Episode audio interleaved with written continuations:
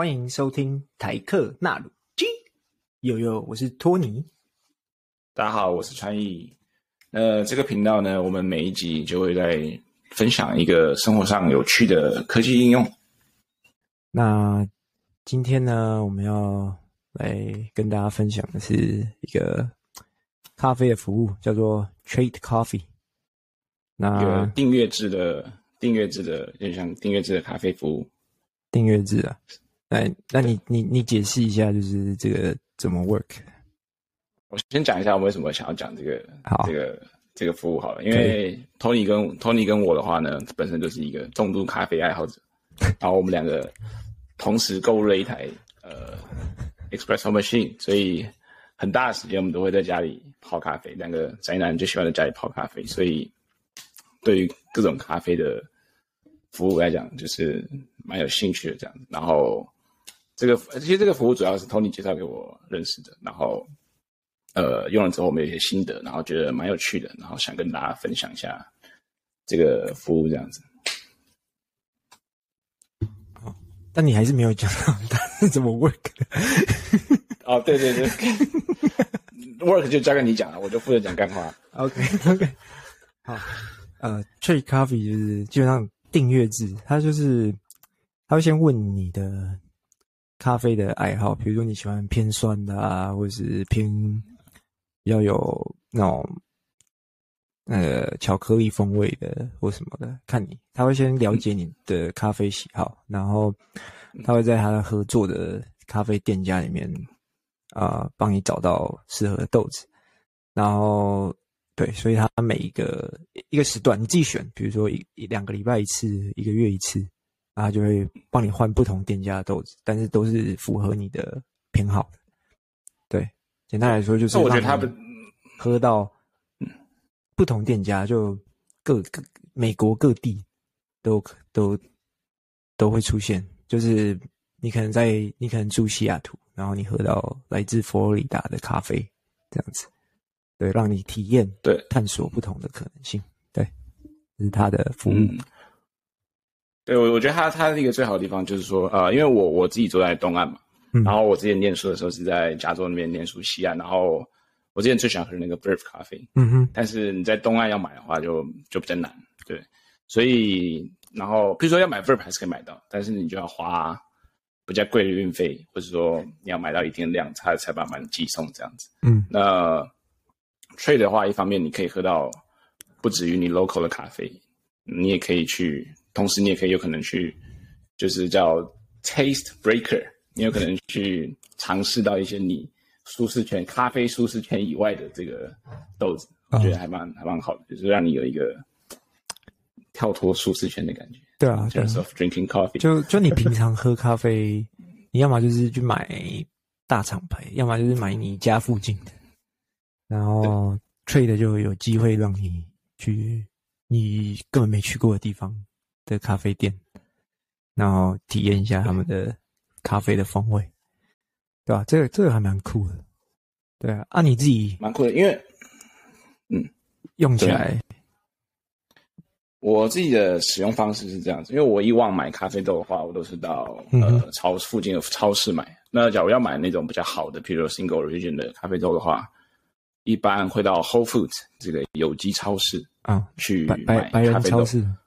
对，白人有机白富白富白富人有机超市，对，去里面都是那种有钱人里面买。我就一个穿着一个台客，穿着一个夹脚拖去买，人家都用一望异样的眼光看我。然后，呃，对，但是在 Whole Foods 买的话，他 Whole Foods 很强调就是 local 嘛，他都会 serve 一些 local 的这个 produce，、嗯、不管是水果或者说是任何东西，的话他都会以 local 为优先这样。所以那咖啡豆可能会有一些。大品牌，比如说 Peet's 那些，但我就个人比较反骨，不喜欢喝那种大品牌，我就喜欢喝那种小众的。所以，但是在在呃不，我家的狗，但就是在在马里兰的话，就是 Whole Foods 的话，就是以呃马里兰 local 的咖啡豆为主。那可能很多时候我就没有办法接触到一些新的呃其他品牌或是一些小的 roaster 弄出来的咖啡豆这样子。嗯、那 Trade 我觉得还不错，它就会。依照我的喜好去给我一个，呃，新的一个选项，这样子我觉得还蛮好的。譬如说我上一次有一次就喝到 Milwaukee 的，Milwaukee 就是我就这辈子可能我可没有这个 trade，我可能不会去想到去买 Milwaukee 的一个豆子，local roaster 弄出来的豆子这样。对，所以它好的地方就是它一方面它可以。他他我猜他有一个 machine learning model 一直去 train 你的你的喜好，我不知道还是他没有，他就只是一个很简单，估计没有没有。我猜应该没有 model，这个应该没有 model，反正他就是依照你的喜好去弄，然后你喜欢的话，他会再问你说喜不喜欢，对，然后你就 go yes，对对对，然后他就会推推类似的，对对对对对，他会他他每一次寄完豆子都会问你，对于这这个豆子，你品尝起来你觉得有没有符合你的期待，或者是有什么？不一样的地方，想要改进的地方，然后他们想改进的地方，对啊，所以这个这个是让他们保持就是不会寄错的咖啡给你，就是对对。那你你你用过几次？我用过好像三次的样子，三到四次，三到四个 run，就是他寄给我，我收到三到四次这样子。然后有几个问题，我觉得呃，当然有优点也有缺点嘛。就是缺点的话，我觉得说呃。就他怎么说呢？Shipping 有时候他的 Shipping 比较粗，他就把那咖啡豆包在一个红色的包装里面，然后就投到你的邮箱里面。然后有时候你他寄到了，他也不会给你通知。然后你要过了一两天，哎，在在那个邮箱里面，因为邮箱外面其实我们这边夏天还蛮热的，等于说你外面可能三十五度啊，然后那咖啡豆就在外面的温度泡了，其实也不是泡了，就是在那个高温状态下晒晒着三十五度。对，然后。或是说下雨可能就潮湿这样子，然后它的包装也不是非常的隔绝这样子。对啊，对对。但是我是还好啦，但是对有些人比较 picky 的来讲，他可能会觉得说，哦，咖啡豆会不会受影响之类的。嗯，对。所以就这是一一个方面比较不好、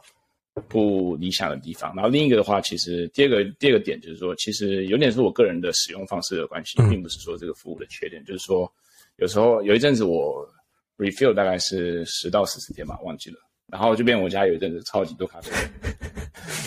因为因为我同不不止我用 trade，有时候我就那个 路上要买一包，对，就是看就是比如说去到一个新的地方，去到一个新的 local 地方，就看到一个新的咖啡店，你知道吗？就有那种 带纪念品回家，就是 coffee holic，你就会忍不住到那个地方，然后就买两包新的回来，然后一包就是什么四百五十克，然后可以泡泡个二十二十几杯这样，等于说你家里有三包咖啡是。四百五十克，两个礼拜内，然后你要泡把几百杯咖啡，你喝完可能就星际大战哦，星际 大战。对，但是这个这个，所以但第二个我意思就是说，不是不是他们服务的问题，嗯、可能是我自己使用方式的问题。嗯、所以后来我就没有再继续续订，所以你就直接停掉。对，我就先停掉，哦、然后我就还是嗯，对啊，哦，因为而且那时候那时候 pandemic 是尾端，嗯，然后我那时候就很。就在家里窝房很非常久，然后就很久没有出门，然后有一阵子就非常连续的出门，哦、嗯，就算只去买个买个咖啡豆也出门，所以到后来我就觉得说，就那我就就就是要出门就对了，就是要出门，就是要找个理由，找个理由，了解，对啊，对啊，因为因为那 Tony 你觉得呢？我有时候也会这样，就是呃喝不完，就比如说我们出就比如说出去玩，然后原本比如说两个礼拜来一次，然后我们可能出去几天，所以那几天就没有。没有用到豆子，因为我们都算刚刚好，我们希望就最新鲜，然后所以就会就会用就会用不完。后来我就是我就是每一次下一批豆子要来之前，我会先稍微看一下，就下下一批他是先预定，比如说呃今天预定，然后他可能两天后他才会呃才会出货，才会从那个咖啡 roaster 那里把它烘完之后，然后出货。然后，所以我会我先看一下，说我们家还剩多少。如果剩很多，我就会把这一下一次的往后延。我就会自己上去调。它可以 pause，它可以，你可以 delay schedule，就你可以自己再往后延。哦。所以我就我我就会每次自己上去看一下，就确认一下，然后往后延，或者往前。就有时候喝比较快，有朋友来，哦。然后对，喝比较快就就会这样子，对吧？所以我自己是这样用啊，只是我觉得它的缺点就是没有。他没有提醒啊，或是他真的有 app，只是我没有装 app，所以所以我没有收到任何通知。就那 email，我每次都把那个 email 我每次都收不到啊，因为 像垃圾信。我也是。对，会不会会不会他其实他们其实有一个非常是非常好的 app，然后其实让你安装之后，你的 notification 随时都会那个问你，然后其实只是我们两个两个没有装 app 而已。我觉得有可能，但但这个这个服务的核心价值就不是那个 app，就是哦，对啊，对啊，对啊，对，嗯，所以所以我觉得他不能只靠那个 app 啊，他可以寄简讯给我啊，也可以啊，就是。然后有时候另外一个缺点是，它有时候 shipping，因为他是比如说你说今天下订单，他是今天把订单给那个 roaster 那个看 local 的店家。但那个 local 店家会看他的烘豆的时辰，比如说他固定一个礼拜，礼拜一跟礼拜三有烘豆子，嗯，那比如说你今天下订，嗯，那他就是下一个礼拜一他才会烘完，然后马上寄给你，所以就会有一个小小的一个 delay 这样子，哦，对，有一个 gap，但对，但是那那个是少数啊，大部分店家还是蛮就是蛮。经常在在烘豆的，所以没有在烘。但有一些店家就是他可能一一个礼拜只烘两次，那你就可能会刚好错过。哦，对，这是我小小的。是不是因为因为有？是不是因为有一些比较小的的 roaster，他他没有这么他的那个产就怎么说呢？他购买别人购买的订单跟他产能都没。对啊，他可能想说一次一次烘就好了，或是对啊，他有可能是租别人的烘豆的那个场地之类的，我猜啊，对啊，所以。所以我遇过这个状况啊，然后，嗯，但但那个问题还好，那个问题不大，就是对啊，好用好用点就是对啊，就是你真的可以买到不不同的豆子，然后，然后像像你去玩的时候，你可能就会想要去去看看那个那个那个咖啡店长什么样子哦，对对对，懂懂懂，哎、欸，我觉得这个挺有趣的，就是你就是。在网网络上喝到，然后你到现场的时候又又有不同的感觉。对对，对，像就是别人泡的专业机器泡的，可能味道又有点不一样。对，像我之前去纽约玩的时候，因为是之前就有几几个豆子是从纽约来的，然后所以我们就就会去喝一下，去看一下说那味道到底有没有差，或者那家店到底长什么样子，是哪一种 style，懂懂对吧？还蛮酷的，对吧？那你去纽约那咖啡店的时候，那个咖啡师有那个，个有刺青、染头发或者穿笔、欸？比较少，旧金山比较多，知道吗？旧金山比较多。OK OK OK。旧旧金山，那那你总共用？旧金山没有穿鼻环、哦，没有刺青，不能当咖啡店店员，不能当 barista，不行。OK，不行。对，所以那你整个服务，你大概从开始到第一次用到现在，大概用了？我用了，应该。应该快快两年，一年多，一年半左右，对啊，我一直用，然后但有时候我会想要调整我的偏好，但我自己一直都懒，就 就很懒，然 后所以所以他一直都是寄类似口味的豆子来，就不同家但是类似口味的，因为我有时候想换啊，就是因为我们家除了意那个意式的，也会有时候会手冲嘛，那手冲我们想要果酸味比较重的咖啡，所以。对啊，所以就不一定，但是对，但每次会忘记。那那你你有没有你有没有你有没有看过除了 Trade 之外有没有类似的其他？有啊，就你用过之后，在 Facebook 或 Instagram 上面就会看到 其他家的广告，就会就会变成 Trade 的形状，那就变成咖，你的广告就变成咖啡的形状。对，然后我，我看过，okay. 我觉得最有趣的是那个 Bottomless，对，对 Bottomless，就是他他会。说说看寄一个秤来，所以他的意思就是说，其实他也是一个，他也是一个咖啡订阅制的服务，但他的意思是说，他会让你永家里永远都有咖啡，不会有任何一天你要出门去买咖啡，或者是你没办法喝咖啡，因为他的他一开始会寄一个秤，然后那个秤会连 WiFi，比如说连到他的 App，嗯，然后你每次用，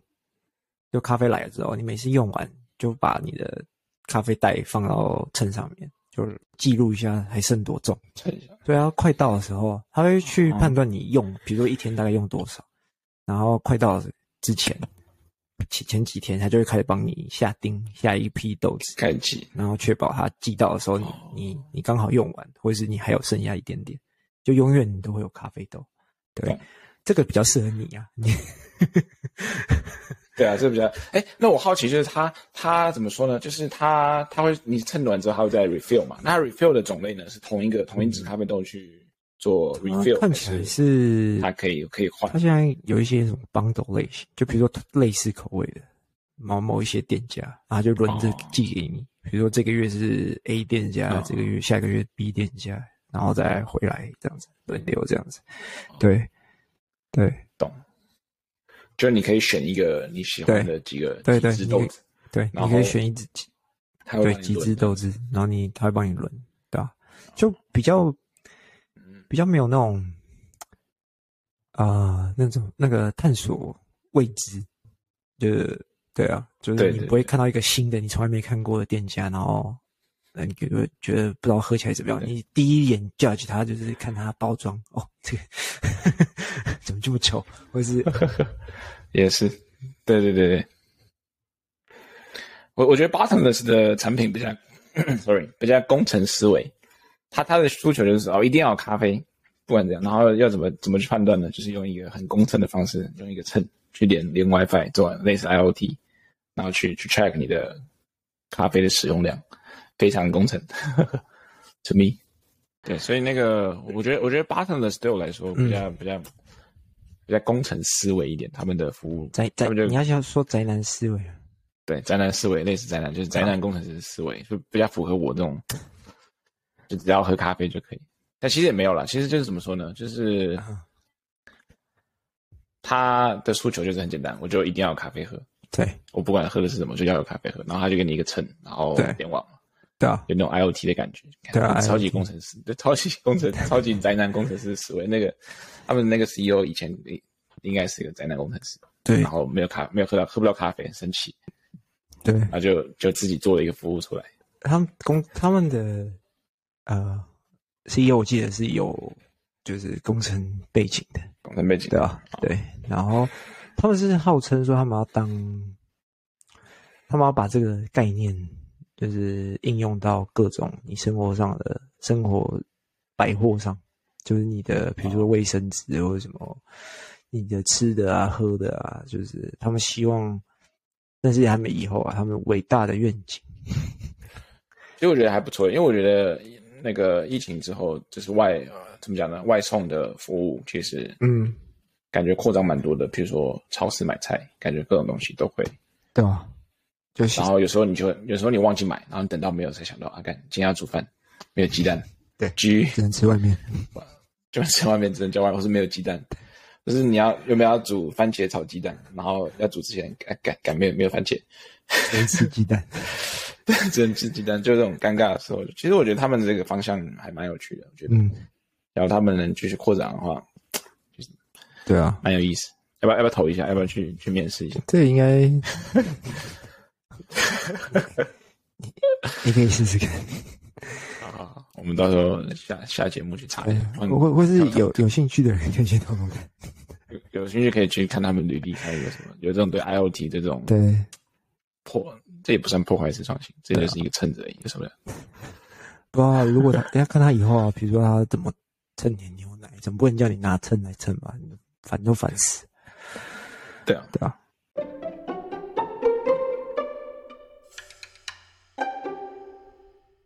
那你觉得，就是像我们讲完了这个 trade 这个服务，然后对看了一下它的疫情之后的发展，那你觉得它未来还有什么方向可以做？方向嘛，而且他，我我知道他们最近不是不是有融了，又融了一个很很大的一大笔钱。对，在疫情之后，他们融资了一笔，然后九百万美金吧，还多少？忘了。我靠，这么多卖咖啡卖，我觉得的话，哎，有一些东西方向的话，我觉得像像刚才讲的咖啡器具，其实是一个还蛮好的方向。因为因为因为你卖咖啡豆的话，就是这个人一定对于咖啡器具一定会有一定程度的需求，他才会去买。咖啡豆，对，啊、对，或者说或者说他是新新看到这个服务，一样会对这个器具有需求。不管你是以前有就有咖啡器具，或者说你是一个新手，嗯、同样会有同样的需求。对。然后我觉得他们假如能，呃，有一些比较有趣的器具，或者说比较好用的器具，推荐同样在推荐咖啡豆的同时，推荐那些器具给给使用者，我觉得是一个不错的方向。而且而且我觉得，嗯，器具的利润可能会比咖啡豆还高。哦，oh, 对我来说，因为咖啡豆的话，咖啡豆的话它是抽成嘛。对，但器具的话，哎，其实还是其实也差不多。嗯，这可能我们要探讨一下，这可能也不能空口无凭乱说。啊，器具，因为他们自己不做，所以器具变成对，呃，也就是一样，就跟那种零售店一样，比如说你那种外面看到那种卖咖啡、卖咖啡机的店之类的，就一样。但我觉得是一个拓展啊，嗯、就是他们可以可以这样卖，然后顺便教育一下，呃，他们的使用者说，哎，你。除了意式以外，你要不要尝试一下手冲啊？或者是，对，就是让大家会有不同的咖啡体验。然后，对我我对啊，嗯，对，我觉得教育是一个很好的方向，嗯、因为因为譬如说咖啡器具，你可以一样可以在 Amazon 买，一样可以在，比如说 Target、在 Walmart 一些超市买。但是你假如这个 Trade，它假如加入一些教育性质，或者说写一些。blog 文章，嗯、然后来说哦，我泡咖，我我透过什么样的咖啡豆，透过什么样的设定，我去泡出一杯怎么样的咖啡，嗯、然后在这个文章最后面可以附上这些这些相关东西的购买链接，就是说这样子，对，就是说你买你买的话，这个豆子、这个咖啡机、这个滤杯、这个磨豆机，你就可以泡出跟我一样的味道，然后我一样有这个教学，对，就变成你可能 咖啡大师，对，变咖啡大师。然后就变他，他试一次之后，他觉得好玩，他又有可能他的回购率又变高，嗯、他觉得哎有趣哦。嗯、我觉得我这东西我虽然 Amazon 可以买到，但是我 Amazon 可能乱买买错，哦、可能时间成本很高。但是我在这边你有一个一个教学的话，嗯、透过有经验的咖啡师来教我，我就可以节省很多时间，然后也不用浪费很多咖啡豆。对啊，我觉得因为有时候像我自己，有时候我自己泡错了，那就浪费一个咖啡豆，就很浪费时间这样子。对对。所以我觉得器具是不错的选择，嗯、这样子。对啊，他们器具，然后写部落格文章，就教大家怎么泡咖啡。我觉得就是教育啊，教育这一块是一个拓展，因为他们要让他们的使用者变多嘛。就是因为对我们现在讲到这个咖啡是算是精品咖啡，就是一般大家要在家泡咖啡这件事情，然后他。他想要，因为还有其他的，比如说你买那种即用咖啡粉的用的一般人，对的一其他人，或者是呃只只买外带，就是不会在家里做咖啡的人，他有办法教育这些人，让他们来尝试用就是手冲或者是意式，在家里自己做这些东西的话，他们就会增加他们的用户数。对，对，所以这个是一个方向啊，其。而且有有有一点我，我啊，你说你说，然后我说有一点就是说，很多人都觉得说啊，咖啡不就是咖啡吗？很多人你知道吗？很多人说啊，咖啡哪有什么差别？因为他一辈子都是那种即溶的 instant。大家有时候大家有尝试过这种，比如说手冲或者一些其他更好的咖啡哦，他才他就会知道这个差别在哪里，对吧？就是他们假如透过这个教育的方式的话，就可以把这个市场做得更大。就透过教育方式去增加他们的用户基数，然后想办法留住他们。那就就就可以，嗯，对啊，对，还有还有还有另一个方向，我觉得就是教育方面的话，我觉得也可以，因为他们他们就是跟很多这种地方的这种 roaster 合作他们甚至也可以，就像像刚才说的，我们是刚才是说在网络上写 blog，然后有文章让他去学嘛，啊、那我们可以甚至到实体店面去，因为现在美国比较开放，比如、嗯、说我们可以跟地方的咖啡店合作，哦、你说办那种工作坊咖啡对工作坊对工作坊。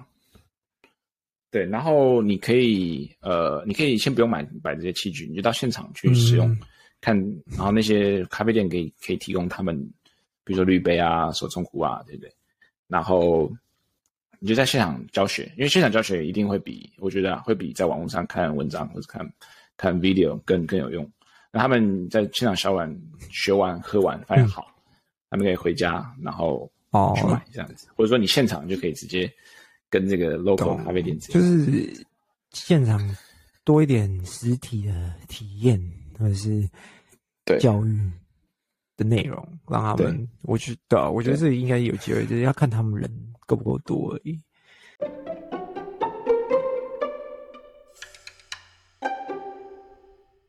呃，这个服务对啊，Trade Coffee 是不是只有在台湾？呃，美国是不是只有在美国？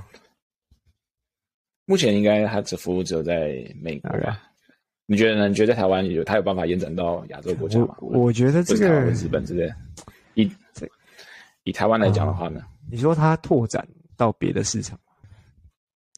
或者说或者说他，你想象他这个商业模式移到台湾，哦、你觉得能能能行吗？我觉得这有有有一难度诶。假设他是要卖咖啡的话，就是咖啡豆。对，因为因为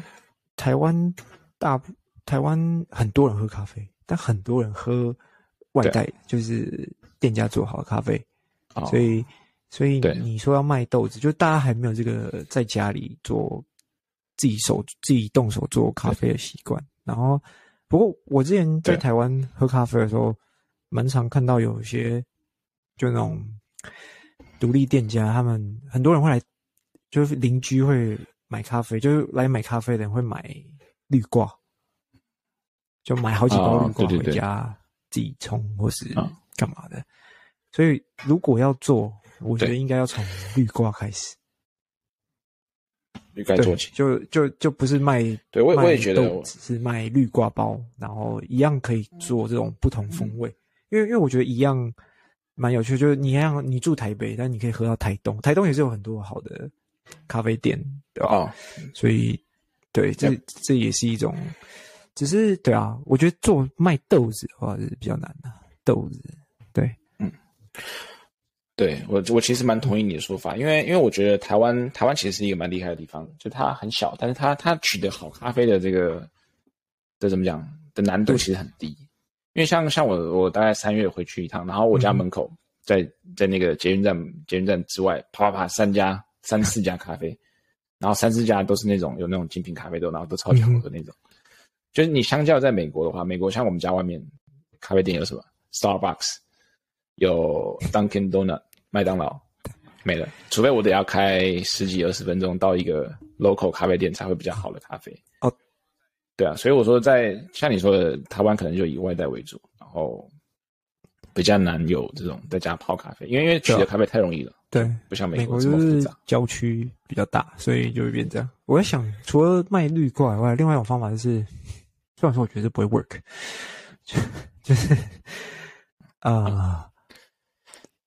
假设他跟你订，然后你你帮他，嗯，他就变成不是在订到寄到家里，是寄到办公室，就做好的咖啡。然后呢？哦，但但是是那就是，比比如比如说，懂懂，等于说跟店家订杯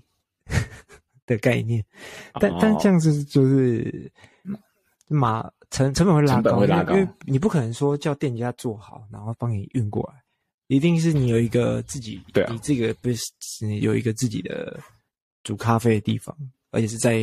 这些客户附近，然后你煮好，你可能就一台行动咖啡车吧。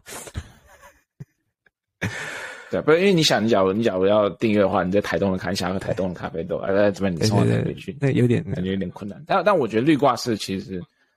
绿挂式其实是一个很好的方法，因为比如说我上回去那个 Simple Kaffa 世界冠军咖啡店。他就他就有卖绿挂式，嗯、然后他有很多不同种，然后因为因为像我当当时去店里的话，就只有喝到一种，因为不不敢喝太多咖啡，嗯、但是我就很我很想要试试看其他咖啡豆，然后他当时就有卖一个，呃三十包的三十包一千块吧，三十对包一千块台币的的那个嗯。绿挂式组合，我看我觉得超级划算，超级划算，那咖啡超级好喝，然后又超级又不太贵，然后你就回家很方便打开，他还他他他也教你使用方法。冲两次水，然后一百八十克这样，然后你就就就就觉得哇，这嗯这么简单就可以拿到这么好喝的咖啡。绿挂式我觉得我神的发明，我觉得可以从绿挂式下手。就是如果真的对对对，那因为我觉得绿挂式是一个可以把好咖啡然后保存再磨好保存，然后容易对的一个状态，对新手很友善的一个状态，或者说对。对于还没有入门的人来说，一个很简单就可以尝到好咖啡的一个方法。然后环境也不需要很复杂，你不用投资任何的好咖啡器器。对，不用通知他那个公司有那个公司有热水器，就直接弄一下就好了。对，我对，我觉得这不蛮有机会。这样这样讲起来，假设你是 Trade Coffee 的创办人。或者是你今天要开一家，Okay. 假设你今天要搞一个搞一个 trade，你你不你不可能一开始就有这些钱嘛嘛，嗯、然后谈到这么多个咖啡店，那你一开始，假设你要刚开始，你要开始这个生意的话，你会怎么做？有没有什么想法？可能可能两两两边要先弄吧，先找一些呃有兴趣的咖啡师，然后先找一些有兴趣的客户，uh huh. 然后去试一下。比如说哦，我我可能会先从呃 customization 下手，就是从刻制化下手，从.他的选择，比如说他想要 dark roast 深焙，然后他想要偏巧克力口味的，嗯、然后他要 whole beans 这样子，他要完整的豆子，他自己去磨。嗯、然后他给这些条件之后。然后我就会给咖啡师，让咖啡师去选，嗯、选完之后再把这个豆子给客户去试喝，说，哎，呃，这样评断方式符不符合你要求？这、是咖啡师有没有也达到你的要求？嗯、对，这就是最简单的 MVP 嘛，哦、最简单的 minimum viable。所以你的意思就是说，后你会啊、呃，先找人，然后找咖啡师，找客潜在客户，然后让他走一次这个这个流程，对对，客制化流程。对，就。然后一开始先不用管什么软体什么东西，你甚至用用用现场直接跟他沟通，嗯、然后跟然后这边打跟他打电跟客户打电话打完，然后他要求选好之后，啊、